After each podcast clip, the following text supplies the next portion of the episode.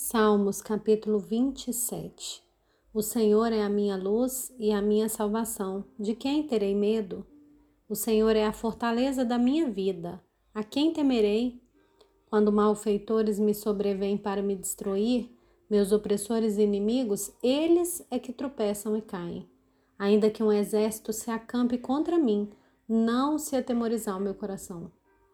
E se estourar contra mim a guerra, ainda assim terei confiança.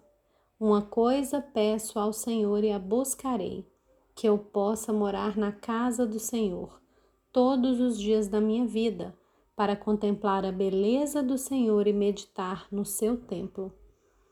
Pois no dia da adversidade, ele me ocultará no seu abrigo, no interior do seu tabernáculo me acolherá.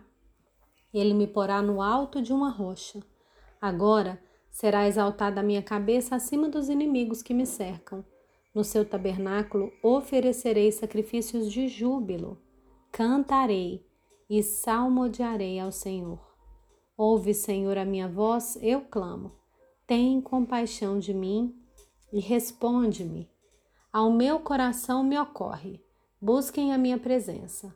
Buscarei, pois, Senhor, a tua presença. Não me esconda, Senhor, a tua face. Não rejeites com ira o teu servo. Tu és o meu auxílio. Não me deixes, nem me abandones, ó Deus da minha salvação. Porque se o meu pai e a minha mãe me abandonarem, o Senhor me acolherá. Ensina-me, Senhor, o teu caminho e guia-me por vereda plana por causa dos meus inimigos. Não me entregue à vontade dos meus adversários, pois contra mim se levantam falsas testemunhas e os que só respiram crueldade. Eu creio que verei a bondade do Senhor na terra dos viventes. Espere no Senhor, anime-se, fortifique-se o seu coração. Espere, pois, no Senhor.